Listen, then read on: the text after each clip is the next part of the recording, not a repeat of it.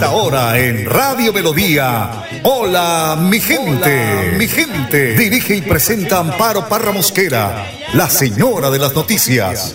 Hola, mi gente. Programa de orientación periodística y de servicio social al servicio de Bucaramanga y Santander y con los hechos que suceden diariamente en el país. De lunes a viernes, de 8 a 8 y 30 de la mañana, para que usted esté bien informado. Señoras y señores, con ustedes. Amparo Parra Mosquera, la señora de las noticias.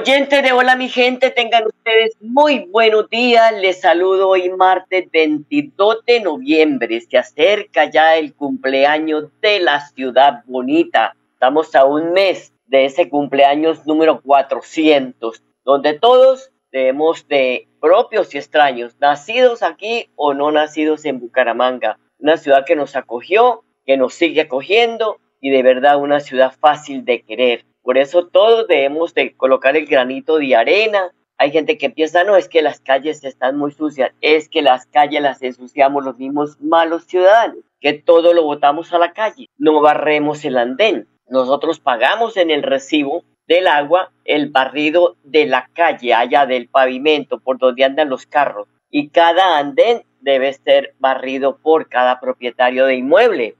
Uno pasa por algunos, en, en- en- algunos barrios y en muchas bar- partes ve tan, tan bonito como barren ese frente eh, de su casa, que todo se ve perfecto. Y nosotros no, la cantidad, la mayoría. Ay Dios, ¿por qué no queremos a esta Bucaramanga tan linda, esta señora que se levanta cada día para darnos ese positivismo, esa energía, para seguir eh, desarrollándonos como seres humanos, eh, como, como esas personas que tenemos que ser amables, queridas, pero con mucho amor por lo nuestro, así como tenemos amor por nuestra familia, ese amor lo tenemos que reflejar para nuestra ciudad. En este caso estoy hablando de Bucaramanga, pero en cada municipio tenemos que amar nuestro municipio. Yo soy feliz de haber nacido en provincia. Soy feliz de ser una campoalegruna de Racamandaca. ¿Ah? Pero de verdad me siento muy orgullosa de mi municipio. Así sea un municipio donde pues no se vea la inversión, la, los políticos han hecho ochas y panochas,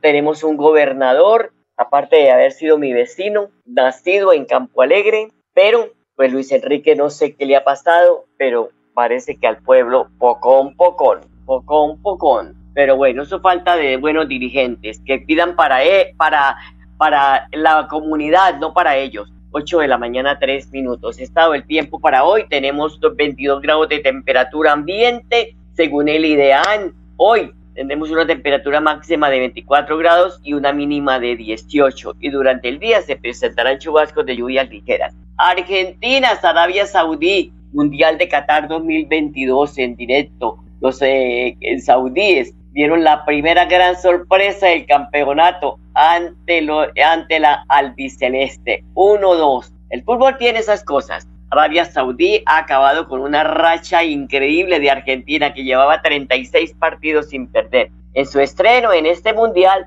los argentinos no han querido mostrar todas las virtudes ofrecidas en esos partidos. Fue un equipo poco reconocible, pero bueno, esperemos, esperemos el otro encuentro a ver cómo nos va y cómo nos va, digo, porque yo estoy haciendo fuerza por dos, eh, por, por dos eh, selecciones, ya que no tenemos la nuestra ya, que es eh, Ecuador y Argentina. Son las 8 de la mañana, 4 minutos. Hoy se conmemora el Día del Músico, también conocido como el Día de la Música. Se trata de una fecha muy especial para todas aquellas personas que dedican su vida a este arte, ya que ponen en reconocimiento una labor tan hermosa. La música une culturas, la música de verdad le da a uno alegría, muchas otras veces nostalgia, pero estamos acompañados de la música. También sirve como motivo de festejo a quienes disfrutan cada día de la música, el baile, el, gron, el ron de vinola, bueno, toda esta vaina que hemos bailado,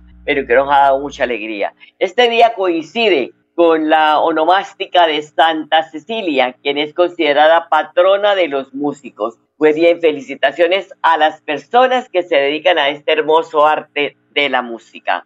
Don Ardón Fotero, como siempre, en la edición y musicalización de este su programa Hola mi gente. A las 8 de la mañana, 5 minutos, los invito a escuchar el mensaje del Padre Luis Azán. Lucas 21 del 1 al 4. Dar de lo que sos y no de lo que te sobra. Y lo primero es, levanto los ojos. Esta actitud es la que tenés que tener hoy con vos mismo. Mira a tu alrededor y lo que hay frente a vos.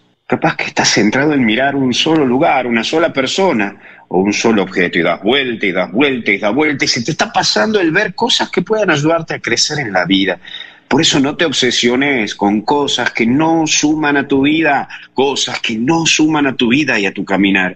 Y empezá a mirar lo que aparece frente a vos, lo que pone Dios frente a tu vida, frente a vos. Por eso también aparece esto de los que ponen. Estos ricos que habla el Evangelio ponen por poner y para un cierto cumplir, pero no dan desde su corazón, desde su actitud. Y esto también pasa con tu vida y con la mía. Si ya la vida no le das vuelta, y si te quedas con solo cumplir y cumplir y hacer por hacer, las cosas entonces todo queda en la nada. Y lo que es tan valioso como es tu propia vida, la terminas depositando en cualquier lugar como algo y así nomás. Y esto no es así, compañero, compañera. La terminas pidiendo a los demás lo que no puedes dar. Y entonces te perdiendo el gusto y el valor a las cosas.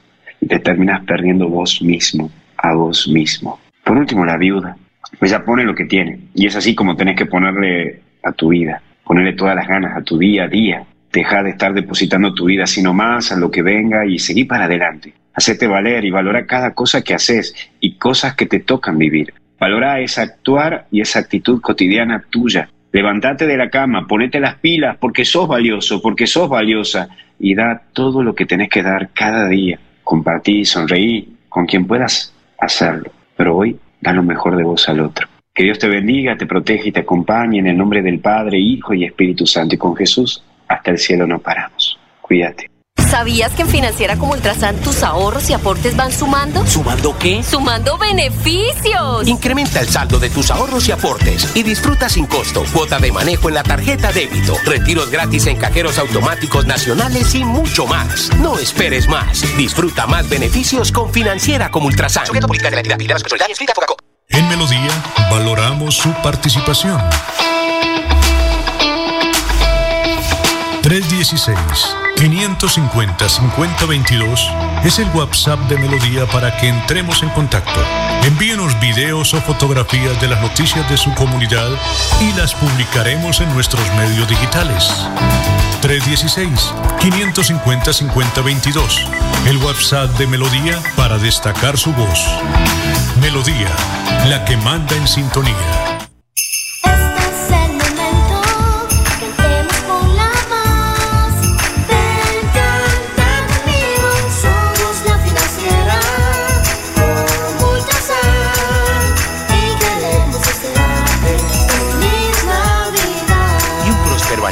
2023.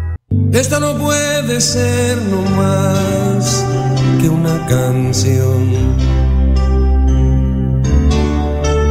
Quisiera fuera una declaración de amor.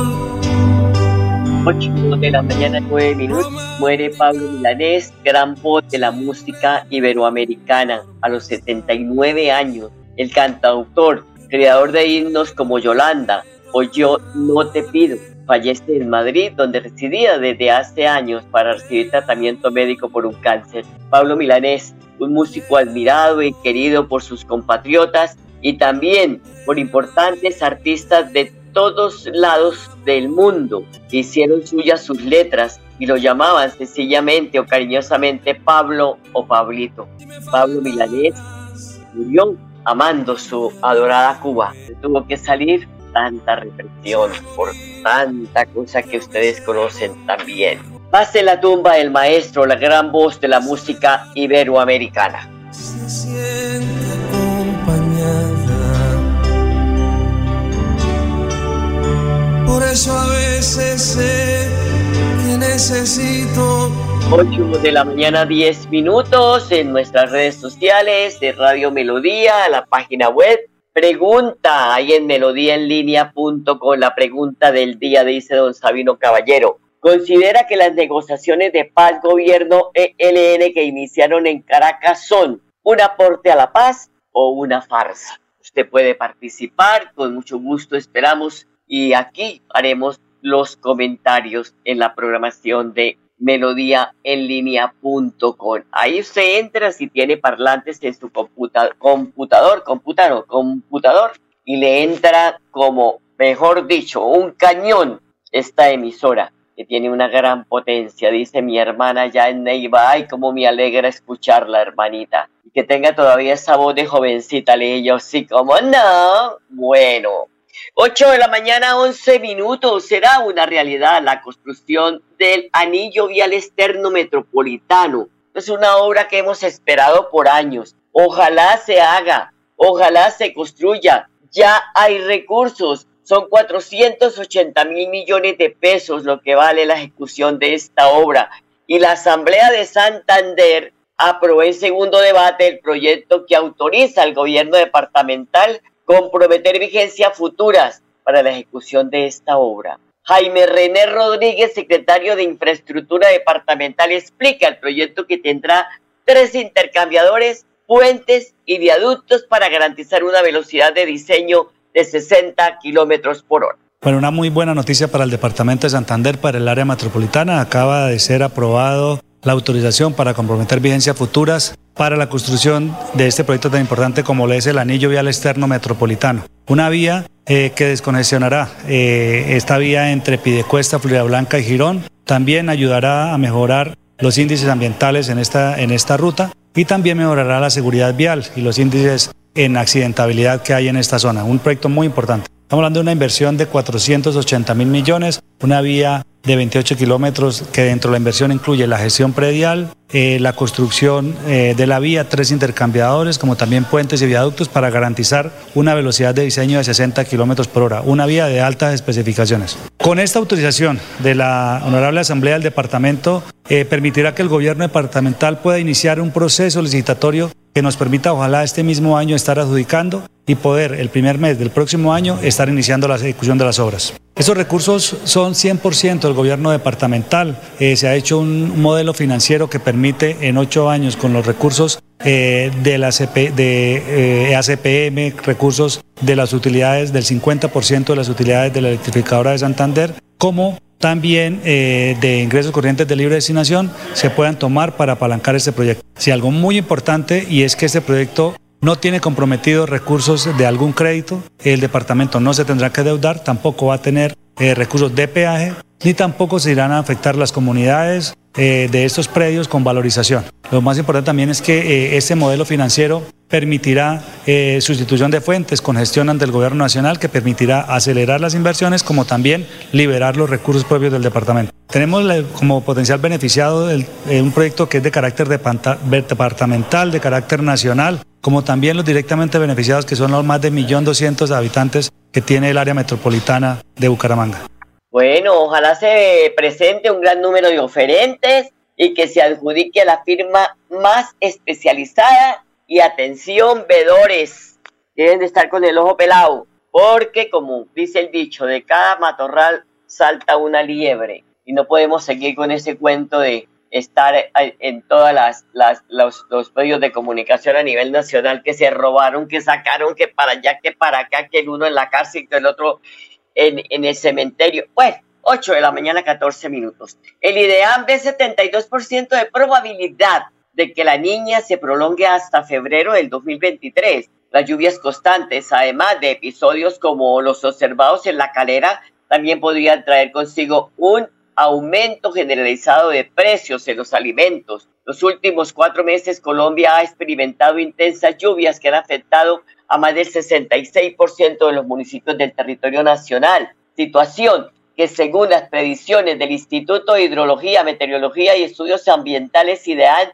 no mejorará, pues se prevé que para diciembre las precipitaciones sean las más intensas en 30 años, superando incluso niveles del 30% en algunas regiones. Entre las más afectadas durante el último mes del año se encontrarán las regiones Caribe y Andina, que es donde estamos, con volúmenes superiores a 30% por encima de niveles históricos de hace 30 años, repito. Dicho pronóstico va de la mano con lo proyectado por la mayoría de los modelos climáticos mundiales y nacionales, los cuales apuntan a que la, temporada de lluvias del fenómeno de la niña se mantendrá hasta enero del 2023, advirtiendo también que el evento de la niña continuará con una probabilidad del 86% entre noviembre de este año y febrero del 2023, incluso pisando el mes de marzo. 8 de la mañana, 16 minutos, una pausa, ya regresamos. Hola, don Miguel. ¿Y al fin consiguió el dinero para el cultivo? Sí, Juancho. Con el programa Hay Campo para Rato de Financiera como Ultrasan, eso fue rápido. Fui a la agencia, solicité el crédito y me dieron una buena tasa de interés. No esperes más. Únete al programa Hay Campo para Rato. Disfruta de servicio personalizado y beneficios exclusivos. Sujeto a políticas de la entidad. Vigilada Supersolidaria. Inscrita a Focacop. Todavía quedan restos de humedad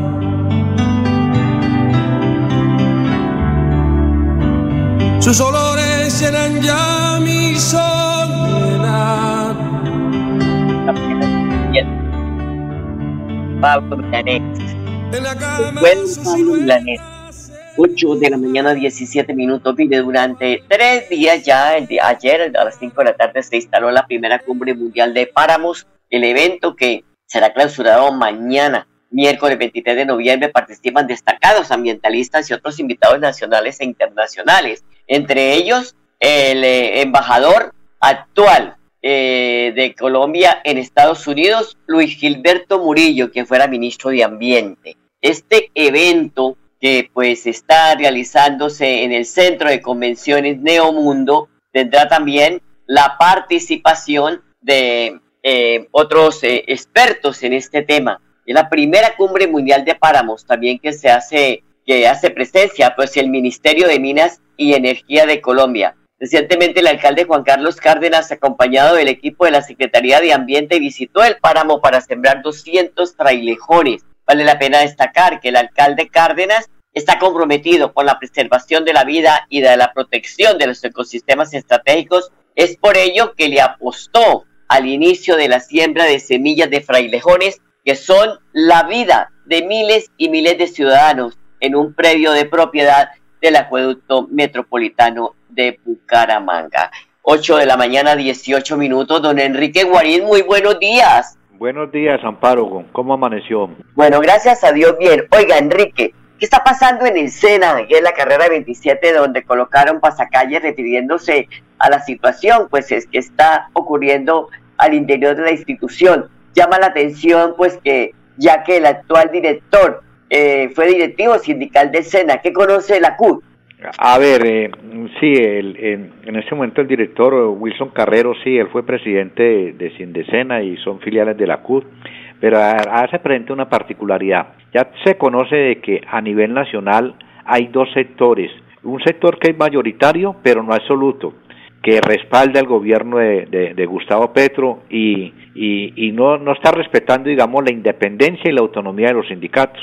Entonces, ese sector mayoritario trata de imponerle eh, políticas que orienta el gobierno de Gustavo Petro a los sectores minoritarios. Y entre esos sectores minoritarios, en el SENA existe un, dos sindicatos, tres, tres, cuatro sindicatos, y uno de ellos está sacando efectivamente pancartas expresando su inconformidad de que no se respeta la autonomía y la independencia de los sindicatos y que trata de imponérseles normas por encima, digamos, de lo que es la democracia.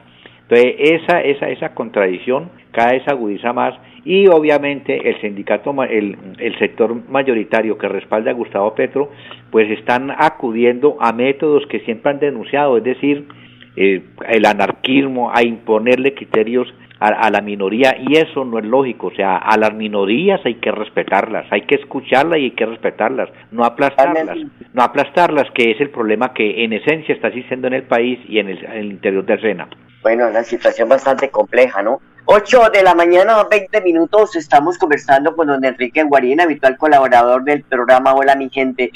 Enrique, una noticia que el fin de semana pasó desapercibida y tiene que ver con la posición de Marilyn Castillo, es candidata vicepresidencial de Rodolfo Hernández, que presentó ante el Consejo Nacional Electoral, el CNE, un documento de 25 páginas con el que impugna las decisiones tomadas en la asamblea que dio vida al partido La Liga de Gobernantes Anticorrupción. Esto pone en jaque esta personería jurídica de don Rodolfo y además pues ahí sí son situaciones bastante complicadas que tiene que esperar que podrían sacarlo del camino electoral.